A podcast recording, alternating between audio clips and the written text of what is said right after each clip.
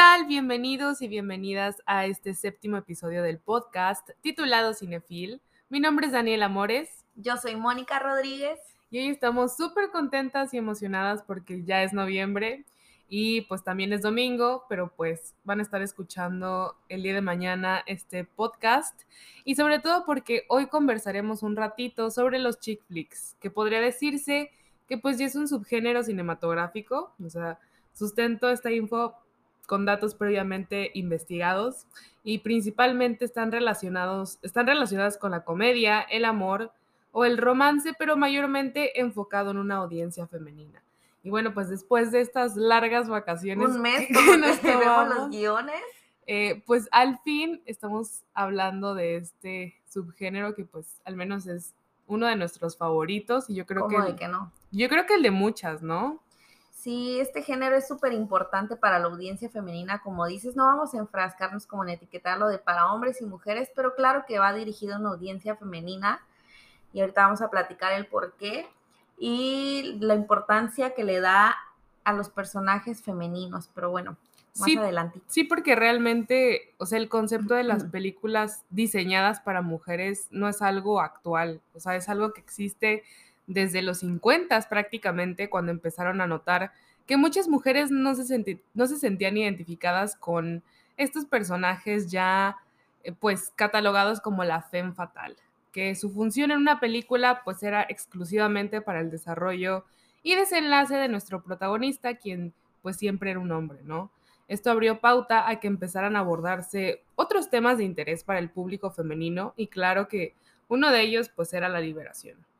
Pero ¿cómo inició esto? ¿Cómo inició y cómo, cómo evolucionó? ¿Cómo evolucionaron los chick flicks?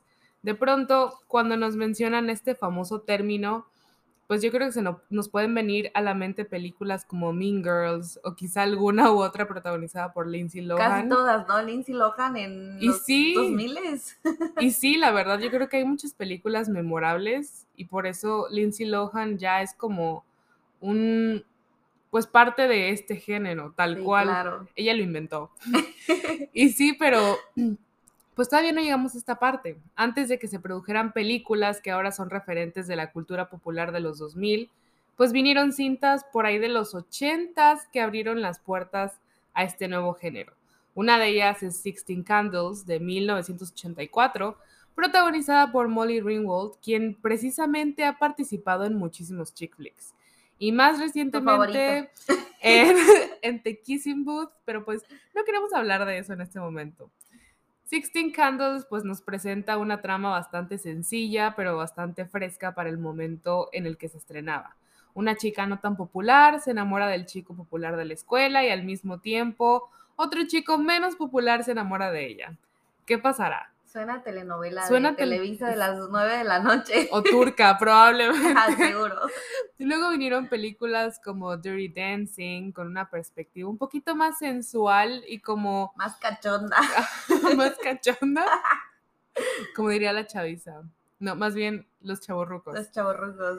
Y explorando escenarios diferentes, pues a los de Sixteen Candles, acompañado de un soundtrack ochentero, con canciones como The Time of My Life, quien, pues, después de un tiempo, los Black Eyed Peas hicieron una versión terrible también.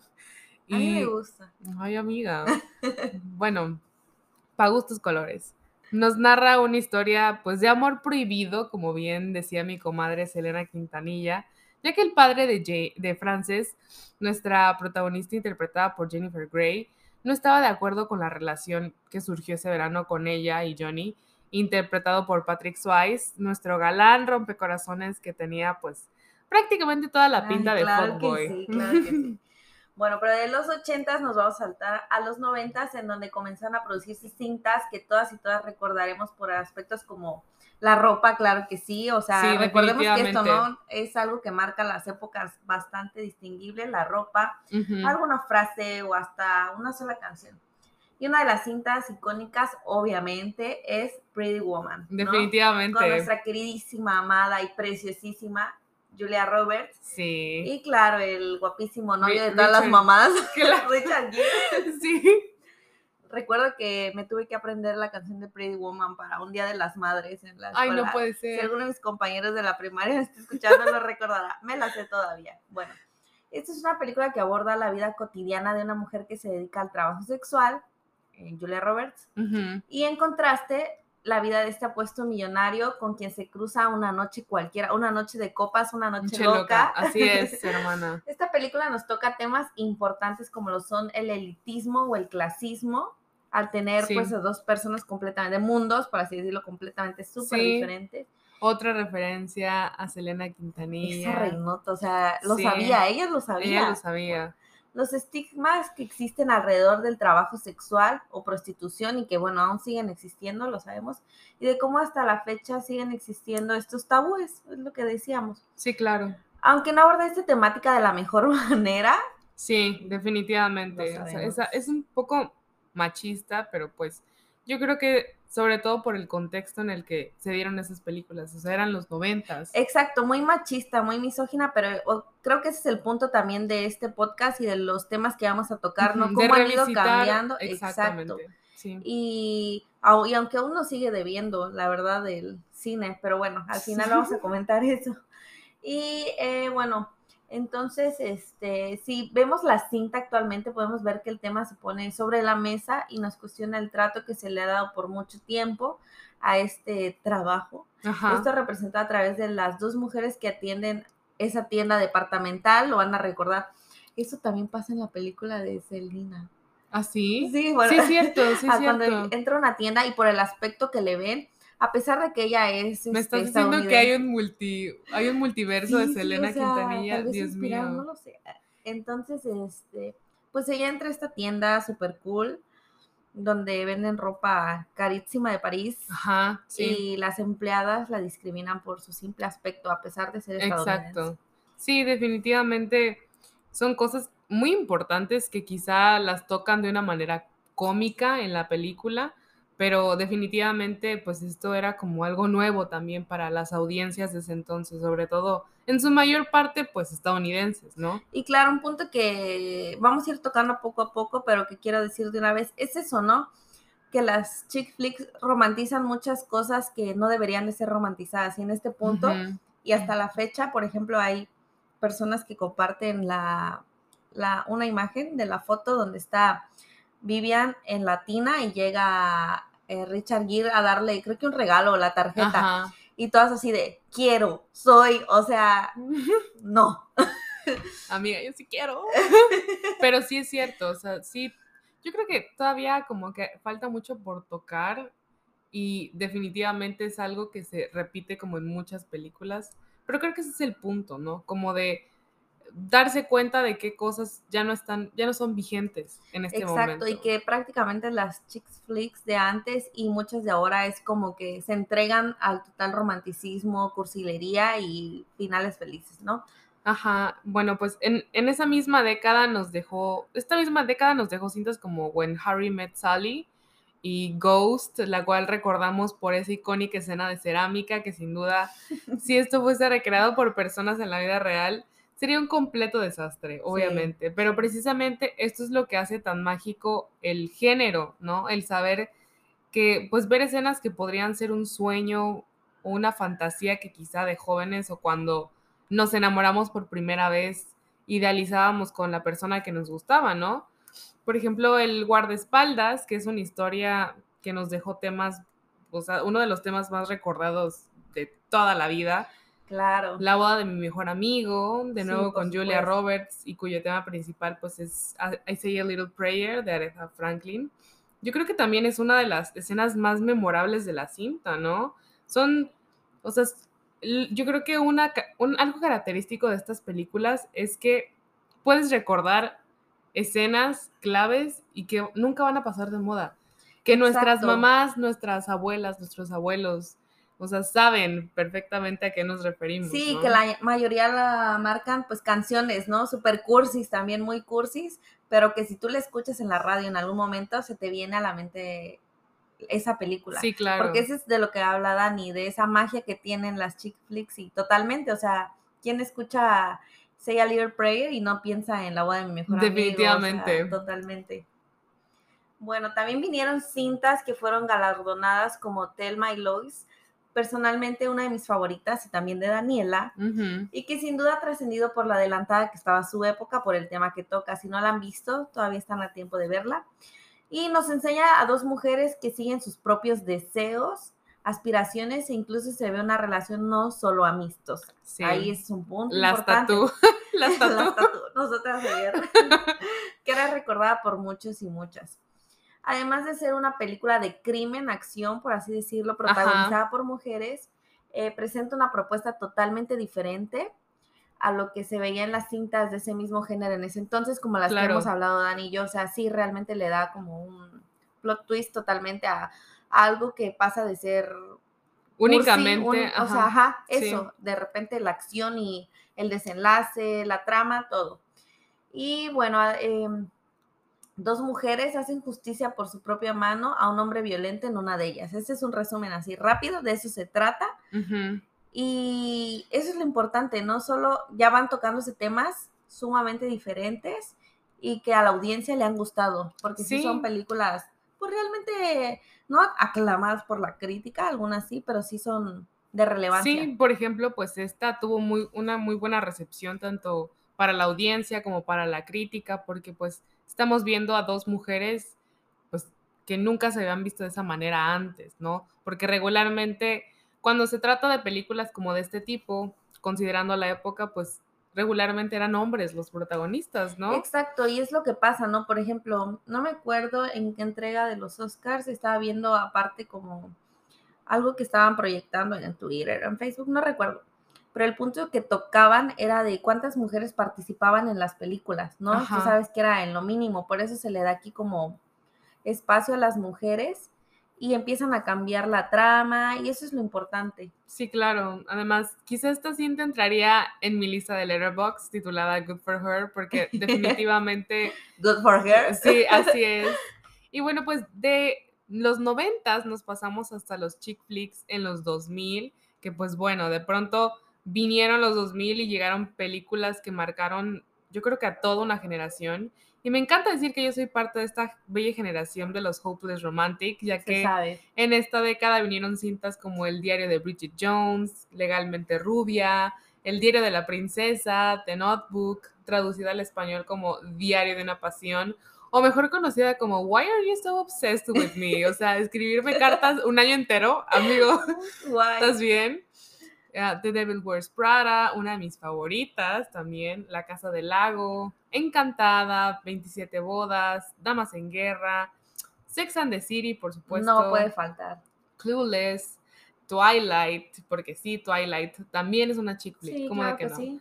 The Proposal y por supuesto Mean Girls, una película que pasó de ser una simple comedia para adolescentes a ser literalmente una película de culto.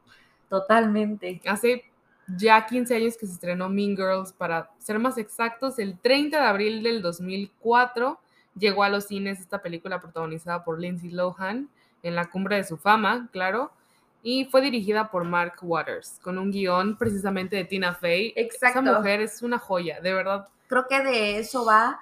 También es importante mencionar esto, ¿no? Las mujeres que están detrás de. Y Claro. para mí esta película funcionó bastante porque Tina Fey hizo el guion, o sea, Claro, o sea, es una mujer es hablando, una genia. es una mujer que está representando una vida que sí mm, es un tanto, a un, un poco, ¿cómo se dice? Fuera de lo que realmente pasa en la vida, considerando que era la prepa, pero sin duda sí se acerca, o sea, sí puedes llegar a identificarte con algunos personajes o con algunas situaciones Sí, por supuesto. de la película, entonces eso es lo que hace increíble esta película. Pero bueno, luego vamos a hablar de Mean Girls. Tiene Tenemos su espacio especial. tenemos un apartado especial para Mean Girls porque es imposible hablar muy poco de esta película. Totalmente.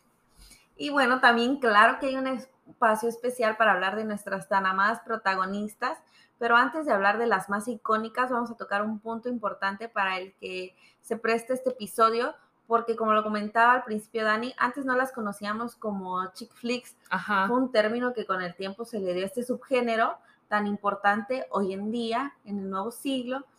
Y claro que con las personalidades de las protagonistas nos damos cuenta de lo que hemos evolucionado como sociedad también. Bueno, eso espero. Esperamos. Falta, pero bueno.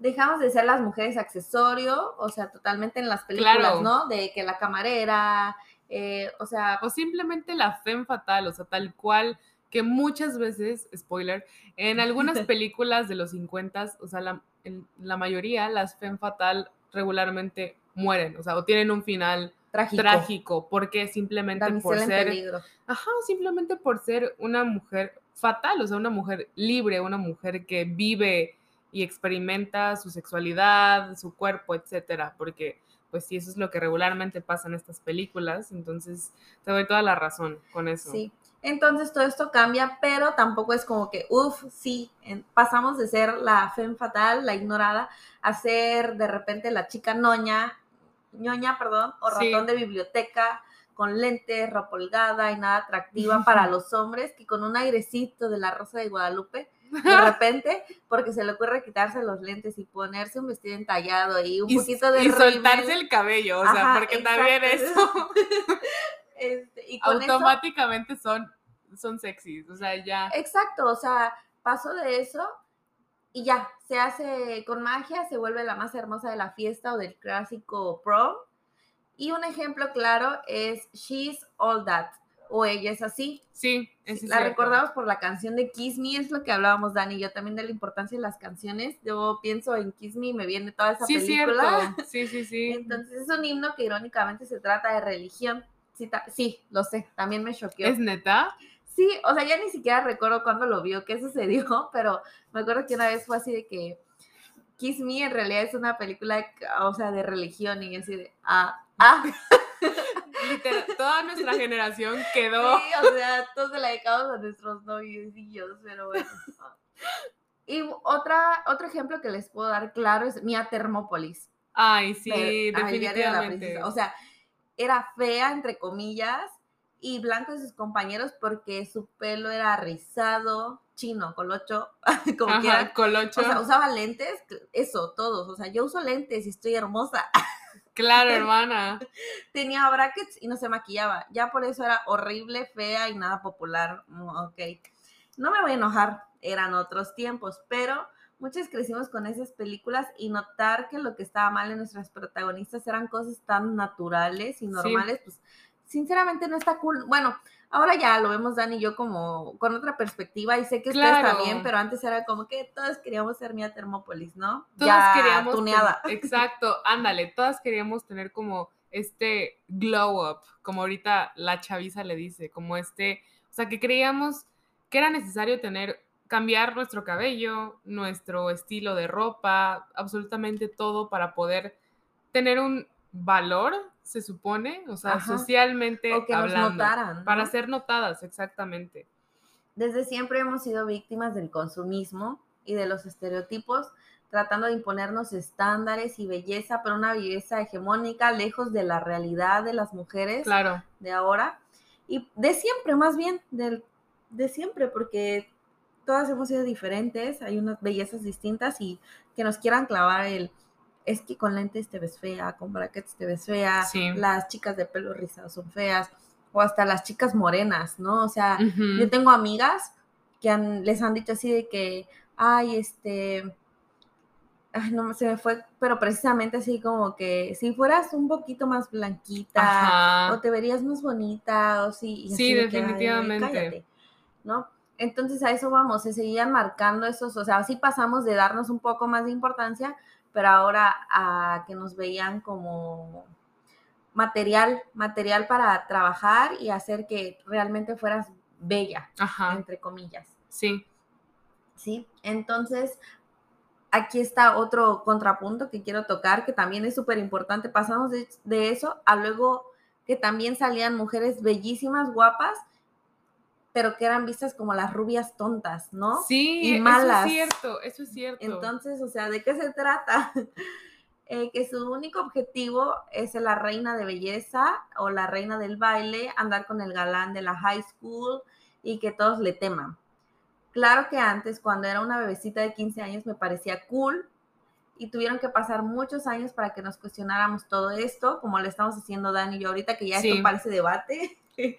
Sí, o sea, yo creo que pues ahorita parece que, hay, que vemos muchas cosas malas como en los chick flicks y yo creo que, que no, yo creo que es parte de, o sea, es parte de ahorita, pues en estas últimas generaciones, yo creo que ya no solamente en las películas, en las producciones audiovisuales se habla como de todo esto que estaba mal. O sea, yo creo que ya de muchas formas se puede hablar de esto y yo creo que este espacio también es importante como para cuestionar cosas que estaban como mal en ese entonces. Y qué bueno, yo creo que estas películas, o sea, los chick flicks, yo creo que podemos seguir viéndolos y disfrutándolos de la misma manera, pero ahora estando conscientes de que está bien, o sea, no pasa nada si yo no me veo así, no pasa nada. Al final sí, al final no, termino con, el güey más guapo de la escuela, aunque estaría padre también. pero, no? ¿por qué no?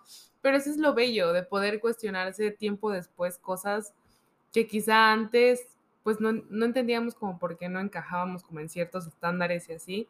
Y por eso estamos hablando como de los estereotipos de estas protagonistas o personajes femeninos, ¿no? Sí, claro. Y bueno, las generaciones cambian y nuestras protagonistas también con el paso del tiempo, así que es hora de hablar de algunas en particular. Claro que no todas las reinas de las chick flicks tenían personalidades, estereotipos como los que acabamos de mencionar, y empezaré nombrando algunas de los noventas. Eh, una de las que me pareció más importante es Kate, de 10 cosas que odio de ti, a cargo de Julia Stiles. Y pues es una chica de preparatoria con una personalidad y carácter muy fuerte, que por una decepción amorosa con el fuckboy de la película, pues ya no cree en los hombres y tiene mucha precaución, es arrogante y siempre deja saber lo que siente un estudiante brillante con altas expectativas y claro que tiene su personalidad totalmente artística. Además toca el bajo, un instrumento que me encanta. Sí, por dos.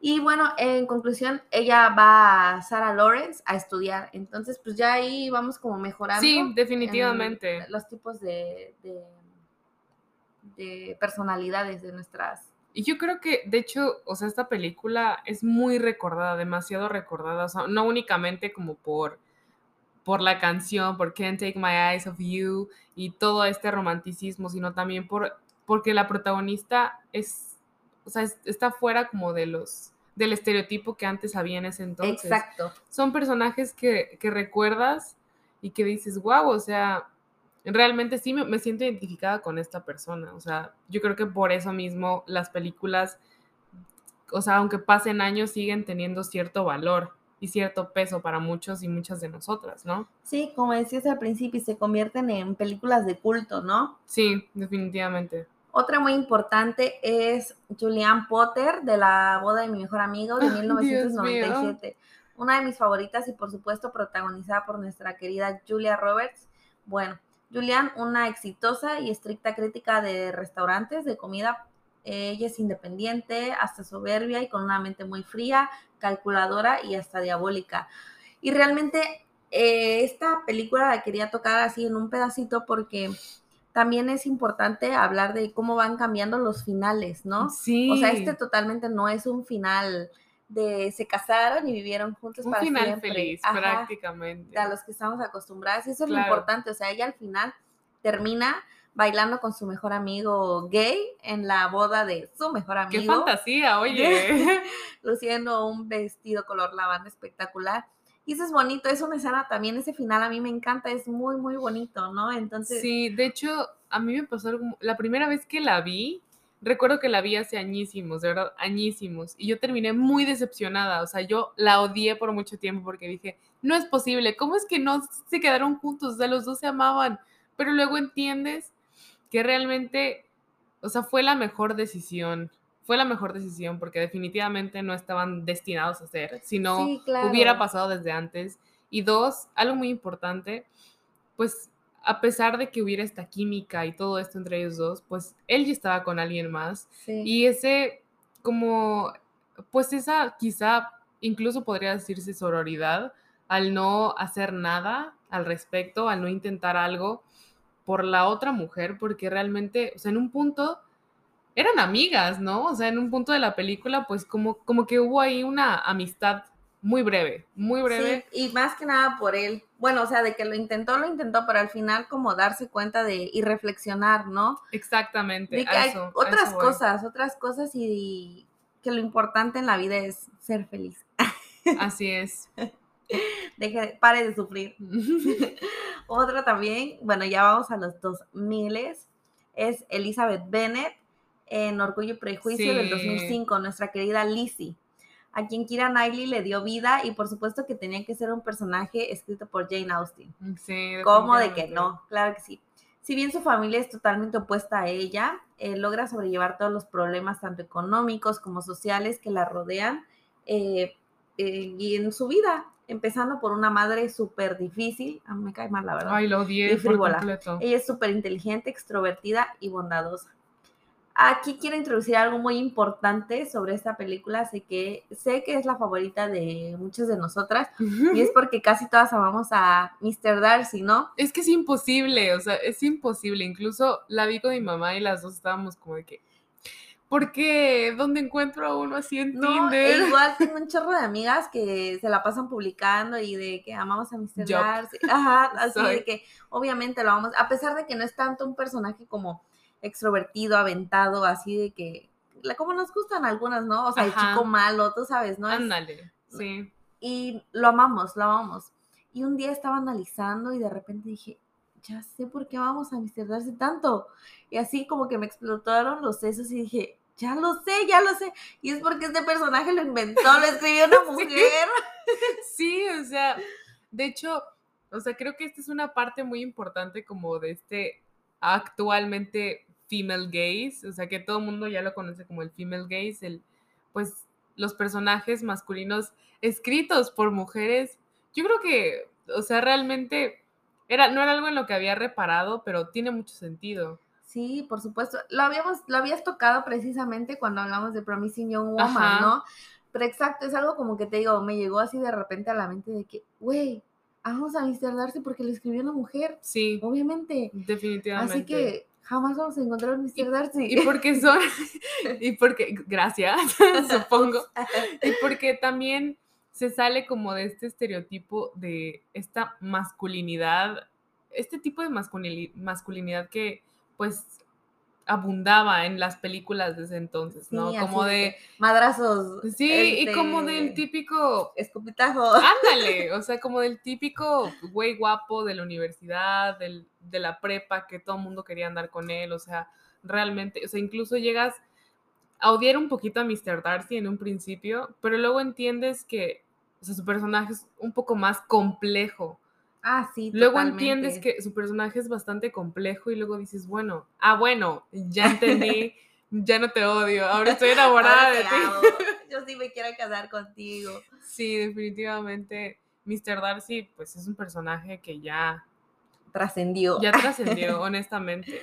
Sí. Y nuestra siguiente protagonista es nada más que Jenna Ring en Como si tuviera 30 eh, del 2004 a cargo de nuestra comadre muy querida, Jennifer Garner, que como comentaba con Dani, nació para este filme, nació para hacer este papel. No, pienso que nadie lo podría hacer mejor que ella. Definitivamente, yo creo que de todas las chick flicks que hemos mencionado hasta ahora, quizá como si tuviera 30 es una de mis favoritas, o sea, no importa cuántas veces la vea, yo creo que es una película que he visto miles de veces. Desde, y las podrías ver otras miles de veces. Desde que tengo memoria, la he visto muchísimo, o sea, desde que era niña, literalmente desde que tenía 13 años, yo creo que la vi. Entonces es una película que honestamente yo creo que siempre va a seguir vigente, por, porque habla de cosas muy importantes, pero bueno, yo creo que... Sí, claro que, o sea, si te das cuenta, estas que estamos nombrando son como las favoritas de muchos y de nosotras, porque por lo que tocábamos al principio, que los estereotipos que les dan o el tipo de personalidad que marcan a estas protagonistas, ¿no? Que no son tan comunes como Exacto. la guapa, chica buena, aquí, allá y final feliz. O sea, bueno, si hay finales felices, pero a lo que me refiero es a la personalidad que tienen. Y este es el punto que quiero tocar con, con Jenna. Bueno, al inicio conocemos a Jenna como una adolescente quien sueña con ser popular, eh, con andar con el galán de la secundaria, eh, a pesar de ser completamente diferentes, porque ella no pertenece al clan como de morritos populares, que por cierto son súper nefastos, así los pintan, y creo que en la vida real son igual. claro. yo nunca estuve como en un grupito popular, porque la neta los populares, o sea, bien nefastos. Saludos a mis compas del cobalto. y bueno, Jenna tiene como que esa necesidad de pertenecer, ¿no? A esos. Y su mejor amigo es Matt, ¿no? O sea, bien lindo, así el morrito con sobrepeso, buena onda, Sí. que además sí, toma sí, fotos, toca el teclado de aire y le construye una casa de O muñecas. sea, el vato era una joya, la neta. El, el batito era una Sí, o sea, ¿qué pedo con Jenna? ¿No? O sea, Pero es bueno. que realmente son cosas que sí pasan. Yo creo que Porque es lo que te marcan, ¿no? en algún momento de la vida, yo creo que todas y todos hemos querido ser parte como de que este grupo de las personas que son vistas, como, porque, bueno, al menos en mi experiencia, yo también fui parte como de los losers, ¿no? De la escuela que pues mm, se sentían inseguros todo el, la mayor parte del tiempo. y- Incomprendidos. y yo creo que es parte de la edad también, ¿no? Entonces es muy difícil como poder sentirte que perteneces como a un lugar a esa edad. Y creo que esta película pues lo demuestra de una manera bastante, pues bastante acertada, ¿no? Sí, exacto. Entonces, eh, eso es lo importante, ¿no? Ahí ya va marcando los estereotipos y de cómo Jenna quiere pertenecer. Y seguramente es porque veía chick flicks como nosotras. Así es, yo creo que es, es, es- es cierto. Es el muy origen. cierto. Luego todo se traslada 17 años después y nos sorprendemos al darnos cuenta que Jenna lo logró. O sea, realmente fue la más popular, logró ir al baile con el galán, se mudó a New York. La fantasía, La el fantasía, verdadero el- sueño. El sueño de la Daniela. Ay, para trabajar en una revista de moda de las más cool y ser novia de un jugador de hockey. Pero, ¿a qué costo? ¿A qué costo? costo, hermana? Hizo a sus papás a un lado. Su prepotencia hizo que todos en el trabajo la detestaran y hasta descubrimos que era capaz de ser infiel y andar con un hombre casado. O sea, Sí, ¿no? Claro que ella se da cuenta que todo lo que está haciendo está, está mal, cambia y la vida le dice, no es suficiente, mi ciela, ahí te va un corazón roto, una traición, despedida y arruinada, ¿no? sí, pero es lo que decimos, ¿no? Lo importante de- no es la clásica, o sea, claro que es como en una vida que ella no recuerda, porque para los que vieron la claro. película, pero, o sea, si O ya ni siquiera debería ser un spoiler, o sea, esta película ya la vimos todos, todos, todos. Sí, así que ahí se aguantan. Sí, entonces sabemos por qué ella no recuerda absolutamente nada de todo esto, ¿no?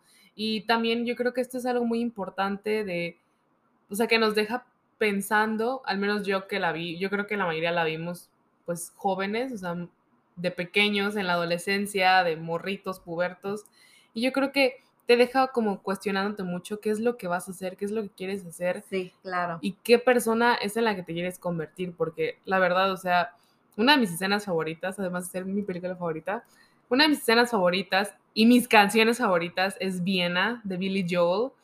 Y es cierto, o sea, yo creo que la letra es muy acertada con, o sea, con lo que va, en la, va de la Con el película, de la película. de que el muchas veces queremos correr, queremos apresurarnos un chingo para poder ser ya, o sea, lo que queremos. Quizá no una persona de, de 30 años.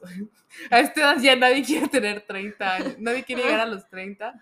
Pero, o sea, cuando somos más jóvenes, sí, o sea, tenemos esta presión y esta urgencia por comernos al mundo y crecer y trabajar y luego te das cuenta de que realmente todos vamos a nuestro propio ritmo y que no hay que apresurarnos y sobre todo que hay que ser buenas personas porque pues vemos qué es lo que pasa con la amiga de Jenna, la otra que también la Tom, Tom. odiaba. Ay, sí.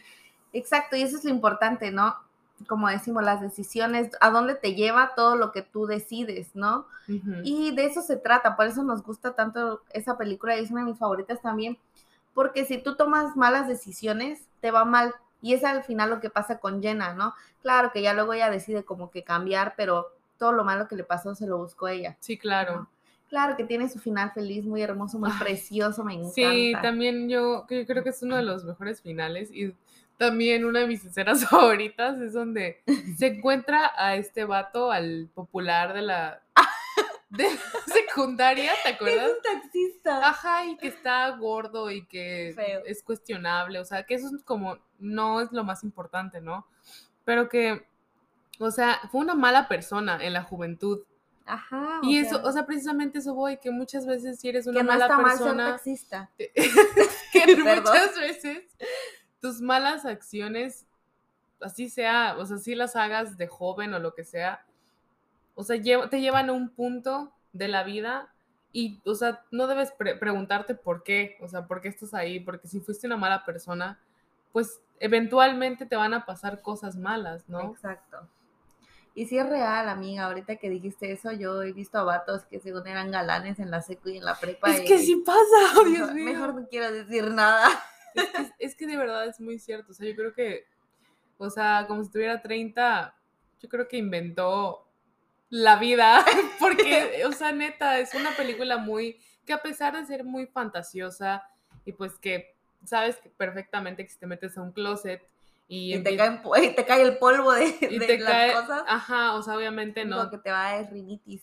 Así es. Y alergias probablemente. Ok, pasamos a nuestro siguiente protagonista. También aquí hay mucha tela de donde cortar. Yo creo que Daniela también se va a emocionar. Demasiado. Y es Andy Sachs. eh, del Diablo Viste la Moda, el 2006. Y, ay, amigues, aquí sí quisiera explayarme porque hay tanto que decir, pero seré breve. el verdadero villano de la película es el novio de Andy. y sus amigos. Sí, todos lo Punto sabemos. final. Es uno de los chick flicks más importantes. ¿Por qué? Porque nos muestra cómo las amistades y las parejas pueden ser una basura. Y no, no romanticemos ni la, no romantizan ni las relaciones ni el trabajo como en la mayoría lo hacen. Claro. Al contrario. Andy al final decide ser feliz, tira su celular a una fuente y camina al éxito. Humilde, mi chiquita. Por supuesto. Nos muestra que más allá del novio ideal, entre comillas ideal, porque la neta, ¿quién quiere andar con un chef? O sea, nada más le iba a engordar. Amiga, yo quiero. si hay algún chef escuchando por acá, manden su currículum. porfas. Y el trabajo ideal, ¿no? O sea, más allá de eso, está la paz mental. Sí. La paz man- mes- mental es primero, diría Benito Juárez. Y sé que muchos pensarán, ¿y ya?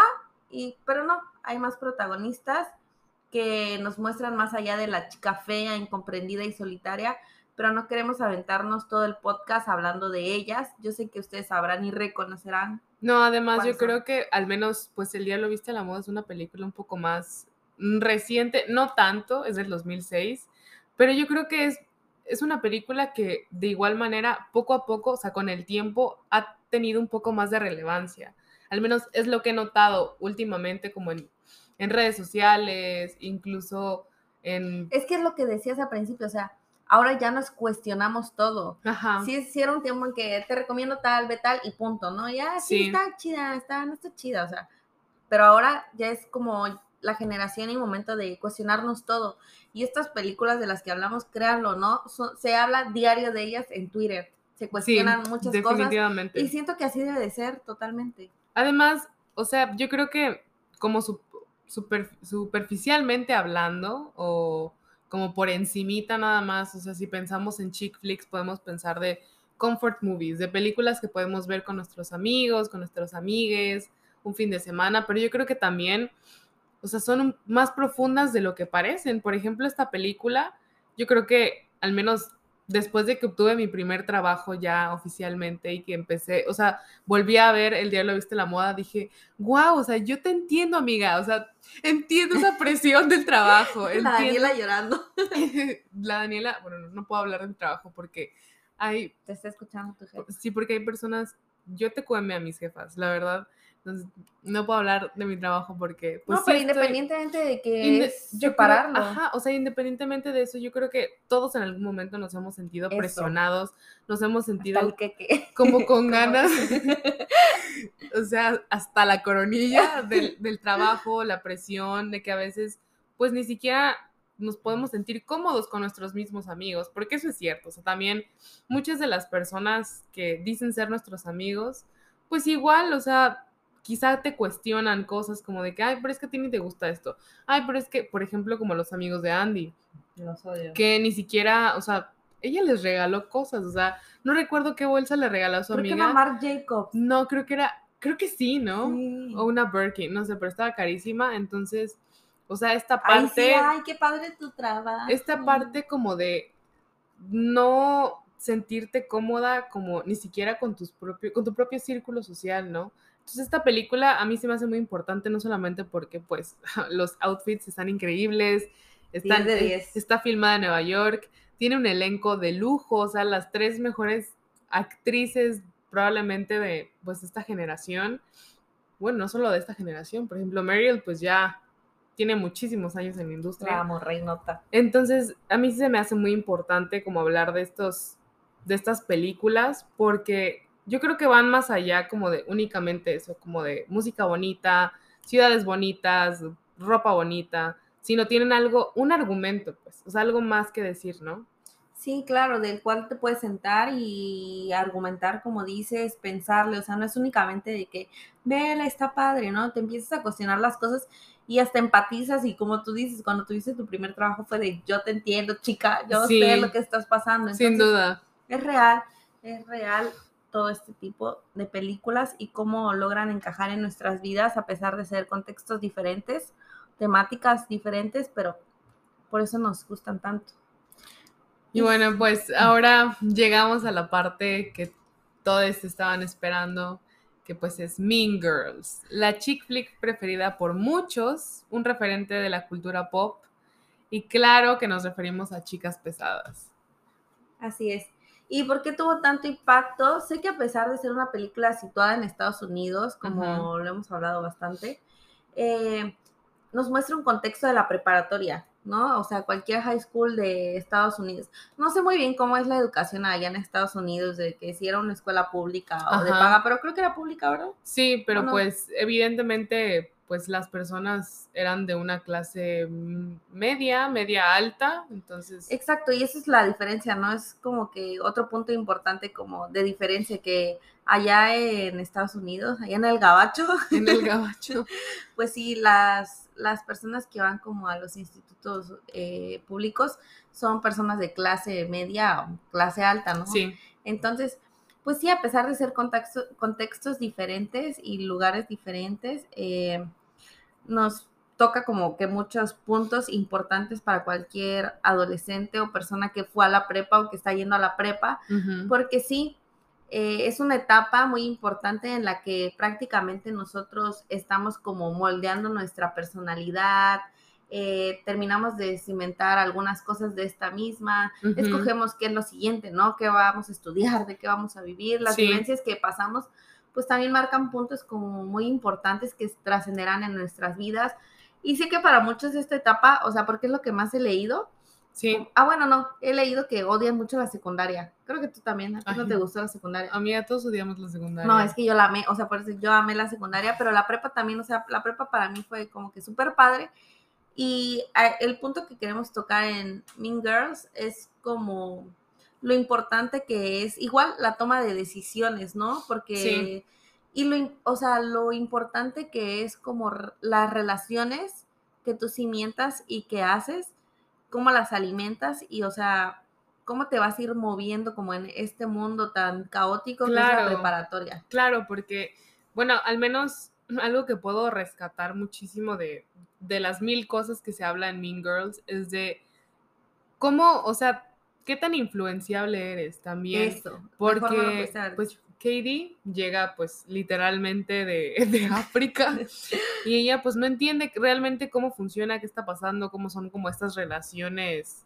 extrañas en la secundaria. Entonces, ella empieza a pues socializar con ciertas personas que eran como los, los raros, ¿no? Raros. Que eran considerados raros.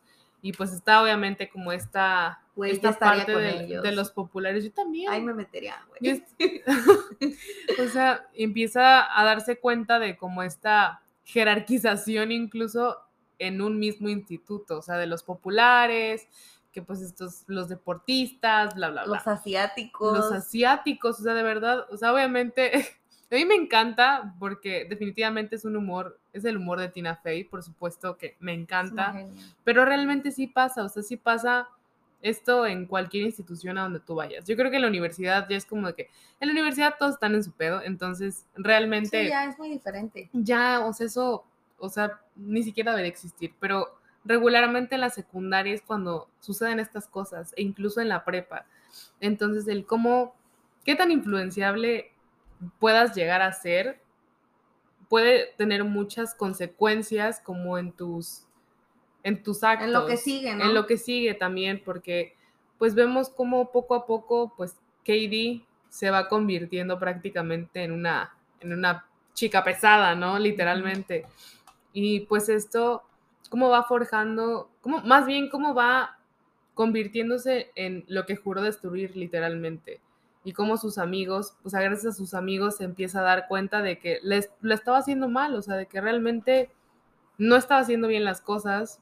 O sea, incluso llegó a convertirse en algo peor que Regina George, uno de los personajes más icónicos del, del cine. Súper icónico. Ella inventó el cine. Entonces, o sea, y a cargo de Rachel McAdams. O sea, creo que el mismo año que hizo Mean Girls hizo The, Notebook. O sea, vean, vean, o sea, esa genialidad de esa mujer para poder... Paralelos cinematográficos. Totalmente. Entonces sí, creo que lo más importante que podemos decir aquí es cómo las decisiones, seguimos con este tema tan importante, porque son películas que van encaminadas a cierto público, cierto género. Eh, bueno, antes, ahorita ya es, puedo decir que es para todos, pero sí, o sea, tampoco nos hagamos tontos que van encaminados a cierto tipo de personas. Sí, yo creo que, yo creo que esto es lo mágico como de precisamente los chick flicks, que son bastante digeribles, o sea, los puedes ver con con quien tú quieras, o sea, con tus papás, y siguen dejándote algo que aprender. Al menos yo creo que Chicas Pesadas, a pesar de todo este contexto y todos estos memes que hay alrededor de la película y que pues en sí la película podría ser un meme, o sea, yo creo que tiene también cosas muy importantes, como eso, la escena donde hablan incluso de los embarazos, o sea, irónicamente, de que protégete porque podrás embarazarte y luego morir. O sea, realmente sabemos que es un chiste, pero también, o sea, te están diciendo indirectamente que te protejas. Claro, o sea, es con humor porque es una comedia romántica al final de cuentas, pero sí se tocan esos temas este, importantes, por ejemplo, tal vez ahí se ve muy a la ligera, pero eso de que el entrenador andaba con las chavitas de, Ajá. ahí, o sea, pues, no está padre. Otra cosa, por ejemplo. Es ilegal. Exacto. es ilegal también. Y cómo entras en un dilema, por claro, que estás en la pubertad, las hormonas, lo que quieras, pero de sentir como rechazo, odio a algunas personas y, por ejemplo, lo que escriben del director, de la maestra que es Tina Fey, o sea, sé que todos lo hemos pensado, lo hemos dicho, pero al final de cuentas está mal. Y sí, pasa, ¿no? Pasa al final de cuentas porque es una etapa que tienes que pasar, pero cómo esas malas decisiones de nuevo llevan a Katie a algo malo al final de cuentas, porque imagínate, hasta tal punto de reprobar exámenes para llamar la atención de un chico, hacer cosas mentirle a sus papás para hacer una fiesta en su casa. Sí. O sea, creo que eso es lo importante, ¿no? Que, que visualices realmente qué es lo importante de estar en la prepa, que hay cosas que que no, vale la pena. Así es, hermana. O sea, así es. Yo creo que sí, yo creo que por eso todos y todas queremos mucho esta película porque pues es una película que ha trascendido y que ha envejecido muy bien, yo creo. O sea, es una película ya de culto que nos dejó muchas frases, muchos momentos icónicos también. O sea, el, 3 de octubre. O sea, son demasiadas cosas. Y también una escena que recuerdo mucho, que es donde pues, está precisamente Tina Fey y empieza a preguntar, ¿cuántos de ustedes se han sentido em, atacadas? atacadas? ¿Cuántas de ustedes se han sentido juzgadas? Y pues esto es muy importante porque realmente, o sea, sí, obviamente también la película habla como de algunos aspectos y de cuestiona algún tipo de masculinidad, pero en esta escena pues prácticamente son todas mujeres, ¿no? Y que en algún momento todas nos hemos sentido así precisamente por esta presión tan grande que hemos tenido históricamente y pues esta presión de ser prácticamente perfectas, ¿no? Porque... De pertenecer. De pertenecer, porque incluso, o sea, Regina George, que era como la abeja reina y todo esto, tenía inseguridades. Y por eso precisamente me pareció tan importante como este personaje, que no solo es malo y ya, o sea, sino tiene, tiene más profundidad, tiene algo más que decir, tiene un buen desarrollo y te das cuenta que incluso las personas que crees que su vida es perfecta, no, o sea, todos tenemos inseguridades y pues es parte de cada uno de nosotros, es parte de, del ser humano. Sí, también de las frivolidades que se viven en, en esa etapa, ¿no? Por ejemplo, eso de que su papá inventó el tostador o no me acuerdo. Sí. Ajá, o sea, esas cosas que son marcadas. O sea, a ti te conocen por esto, ¿no? Porque eres rica, porque haces esto, porque tienes lo otro. Lo que decían de Regina George cuando este, le preguntan a cada estudiante, ¿no? O sea, lo superficial que llega a ser.